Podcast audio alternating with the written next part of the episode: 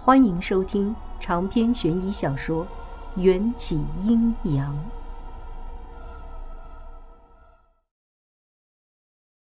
这一觉我睡得很沉，似乎很久都没有睡得这么香甜。可睡了没多久，那个使人抓狂的梦魇又将我拖进了那片黑暗里。可能是睡得特别深的关系，这一次的梦魇特别清晰。比之前所有的梦境感受都要真实清楚，就好像是我亲身经历的。我置身在一个空旷的地方，发了疯一样用力向前跑，四周依然是近乎绝望的黑暗，叫我看不见任何光明。我不知道梦里的自己为什么要这么奔跑，直到背后扑来了一阵又一阵瑟瑟的凉风，才意识到有什么东西正在背后追赶我。那东西身形庞大。每一次前行，地面上都会摩擦出一阵刺痛耳膜的噪音。他吐气的方式尤为特别，呲呲作响，就像催命的魔音。随着身后那个庞然大物的靠近，我感到周围的空气开始结冰，我的手脚冻得直哆嗦。一个黑影压在我的头顶，散发出难以形容的腐臭和口水的滴答声。一滴粘稠的液体。滴在我的头上，我几乎就要尿崩了。身后的巨兽已经对着我张开了血盆大口。啊！我尖叫着醒过来，桌上的茶杯又打翻了。房间里空荡荡的，景千夏已经离去。我大口大口的喘着气，习惯性的去看床上那尊神像。可床上的神像却换了动作。保持着双手捂眼的姿势，倒在了棉被上。我想把神像摆正，没想到双手刚刚捧住神像，就听见“咔”的一声，神像的头掉下来了。神像的头无声的裂开，从我的手中落到地上，砰一声碎成了两半。我不知所措的看着那尊无头神像，紧张的忘记了呼吸。要是那尊神像破裂，你就找个地方把它埋了，全当给你外婆送了终。无言老道的话一遍又一遍的响在我的耳边，我好像突然被抽空了力气，连捡起地上那些碎片的勇气都没有。接连着几天做的梦。现在想来，似乎都和神像的破裂有着千丝万缕的联系。我不禁联想，我在梦里感受到的恐怖场景，可能都和我外婆有关。梦里的那个人身陷黑暗，什么都看不见；梦里的那个人腹背受敌，丝毫不曾退缩。这么勇敢、坚强、独立的性格，除了我外婆，活了二十三年，我还没见过第二个人。神像碎了，梦里的人也将葬身在那冰冷邪恶的巨兽口中。如果我梦见的就是我外婆，恐怕她如今真的已经凶多吉少。脑中空白了不知多久，我抖着手伸向地上的那些碎片，一不小心手指被划开了一道口子，鲜血从手指滴在神像的脸上，就像捂着眼睛的神像流下了两行血泪。我这才哇的一声大哭出来，终于明白，守着神像那么多日子，始终徒劳。我按照无言老道的吩咐，在自己后院的菜地里挖了一个坑，把碎掉的神像用红布仔细的包好，轻手轻脚的放进去。第一锹土撒上去，红布被掩埋了一些。第二锹土撒上去，红布被掩埋了大半儿，只需挥动三次铁锹，预示着外婆命运的红布就被泥土完全盖住了。我反应过来，我现在掩埋的不是包裹在红布里的神像，而是我的外婆。真可笑，这样的埋葬方式连葬礼都算不上。从今往后。我王元宵就要独自一人，孤单的活在这个世界上。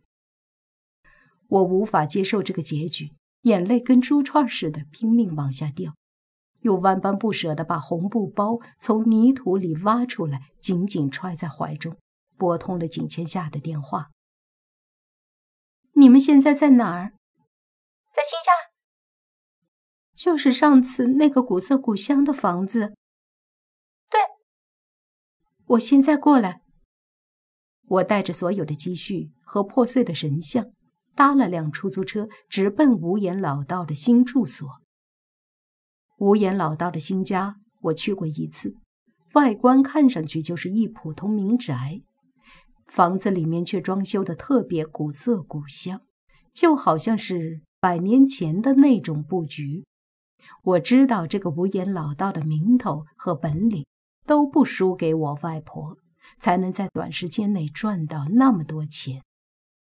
我抱着一丝希望，希望无言老道能看在钱的面子上帮帮我。我到那里的时候，他们师徒四人正在吃饭。饭桌上坐着四个人，只放着三副碗筷。孔章似乎只是个陪客，不用吃饭。无言老道递给我一个杯子，喘口气再说。这时候我一点都不敢犟，听话的把杯子里的东西一饮而尽，才发现无言老道递给我的竟然是酒，一杯极其刺鼻的烈酒。我被呛得直咳嗽，这什么玩意儿？无言老道取回杯子，也给自己倒了一杯。端午前后，蛇虫横行，喝点硫磺酒好辟邪。我没空和他争论，把怀里的红布包拿出来，举到无言老道面前，扑通跪了下来。救我外婆，我就当你徒弟。无言老道翻开红布包，瞅了瞅碎掉的神像，又把红布盖上，撇嘴说道：“我不是说过，红布里的东西碎了，就找个地方埋了吗？”我又把包里所有的钱都倒出来，抓着钱就往无言老道的手里塞。再加上这些钱，我所有的一切，如果你想要，都可以拿去。只要你能救我外婆。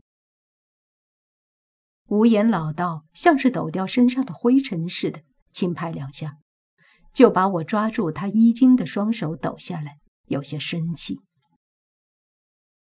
冥顽不灵，你外婆已经死了，现在你只有做我的徒弟，我才能保住你的性命。神像和我外婆究竟有什么关系？凭什么能决定她的生死？这些我从没听外婆说过。你让我把神像埋了，当做给外婆送终，总要给我个能幸福的理由。我太激动了，眼泪止不住的溢出眼眶，声音也哽咽了。景千夏似乎已经把我当成了自己人，帮着我求情。师傅，好人做到底，你不是想帮他吗？孔章抬了抬手，牛翻天嘟起粉嫩的小嘴儿，装出一副乖顺的样子，附和道：“我和大师兄也觉得小师妹的亲人有困难，作为同门应该鼎力相助。”小师妹你个头！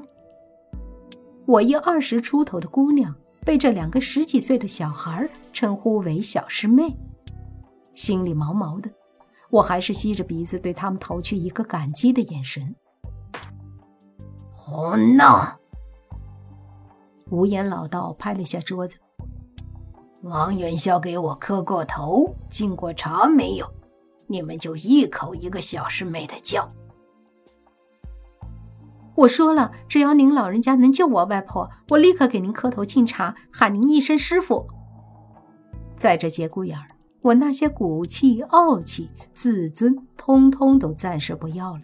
甚至都不敢抬起膝盖从地上站起来，就怕这斜眼臭道士不肯帮我。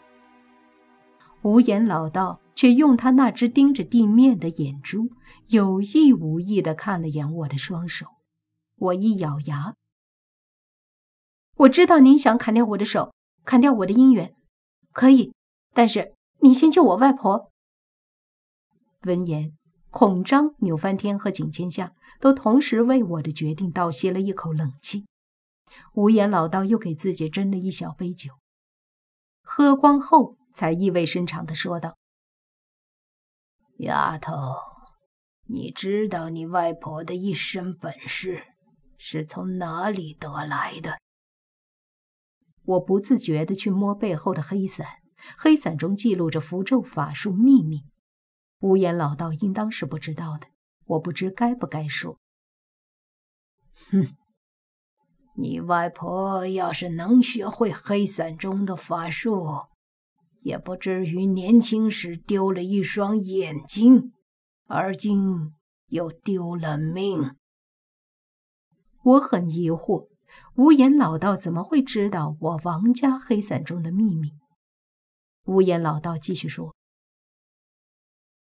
红布里的神像是一尊土地神，你外婆一定是用了什么特殊手段，才能和这尊土地神结了同命符。同命符是什么？”是将几个不同的个体串联起来的符咒，人与人可以结，人与妖魔鬼怪甚至神，都可以用一张同命符将命运联系起来。此后，人类就可以运用妖魔鬼怪的法术力量，妖魔鬼怪也可以倚仗人的阳气。